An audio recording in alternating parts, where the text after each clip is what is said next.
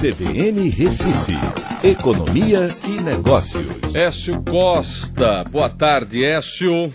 Boa tarde, Aldo. Boa tarde, ouvintes da CBN. Bom, vamos começar com essa informação de vendas aí no comércio. Uma alta de 1,8 em 2019 e um crescimento aí pelo terceiro ano seguido. Ué, então o comércio não tem que estar tá reclamando de muita coisa, não? Ou, ou, ou, tem que dar uma pontadinha ainda de reclamação, Écio? É porque o baque foi muito grande também, né, Aldo? 2015, 2016, se você juntar, caiu mais de 10%. Mas entenda, 2015, 2015, 2016 foram anos que não existiram no calendário. Né? Você, tem, você tem que vai 2014, aí risca e pula, né? Não é verdade? É bem desse jeito mesmo, é, é. Se você for ver, os dois anos dá mais de 10%. Somando esses três anos que cresceram, né, a gente está aí ainda abaixo do teto de quando estava no auge, né, lá em 2014. Mas é uma recuperação. Então, são três anos seguidos de crescimento das vendas. Tem muito a ver com a retomada do crédito. Você vai ver os itens que mais venderam, né, como, por exemplo, veículos, né, com 10% de, de aumento de vendas, né, artigos, artigos é, médicos e de perfumaria também cresceram quase 7%, né, é, artigos de uso pessoal e doméstico 6%, que aí entram os eletrodomésticos. Então, é a recuperação do crédito e da confiança do consumidor. Né? É, só que aí você tem também dezembro, é, teve um pouco de desaceleração em relação a novembro.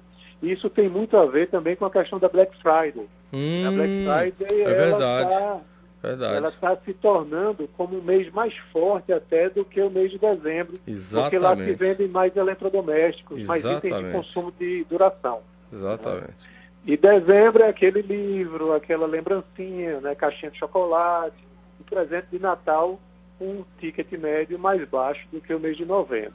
Mas é um ano bom, certo? 1,8% representa é, um, um, número interessante, é importante, que puxa né, o PIB para cima, né? mas ainda, é claro, é, como o dado da indústria não foi tão positivo assim, falta ver ainda o setor de serviços para a gente ver como é que vai ficar a economia como um todo. É, agora você fala uma coisa interessante, essa coisa da, da Black Friday, né? Porque de fato passou a ser uma coisa de maior expectativa é, do que as datas já, de certa forma, tradicionais, não é, Écio? É, é sim. E tanto as empresas se preparam para vender com preços agressivos e marketing agressivo, como os consumidores já esperam por ofertas na Black Friday. Então você vê a, é, outubro, por exemplo, foi de um crescimento muito baixo, porque estava todo mundo se é, aguardando, né, esperando chegar o mês de novembro com a Black Friday. É, impressionante. Mas você tem mais o que? Carnaval dá um impacto grande dá para comércio ou não, Oeste? negativo, né? É um, carnaval geralmente é um mês muito fraco. Hum. O que vende mais é serviços, né? Hotelaria, bares, restaurantes. É focado demais, né? E esses artigos de, de decoração, essas coisinhas não rende muito, não, não tem impacto forte, né? É, e você tem janeiro e uma parte de fevereiro, mas principalmente janeiro, o pagamento de PVA, IPTU, né, de material escolar, é. que aí termina impactando na, na renda mesmo né, do trabalhador. É verdade. Vamos lá para as moedas, Écio. A gente está fechando a tarde aí. Vamos para o balanço. Uh, a bandeira Mas... a bandeira está verde para o dólar e para e, e a Bovespa, né? É, o dólar batendo mais um recorde, né? 35, né? 35. 35, caramba. O euro 4,72, uma variação muito pequenininha, né? 0,09.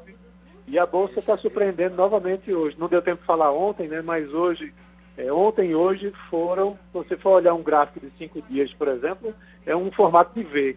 Uhum. caiu e subiu e rapidamente, subiu. mostrando que o coronavírus meio que está passando já do limite, é, né? nas expectativas. Perfeito. Écio, até amanhã.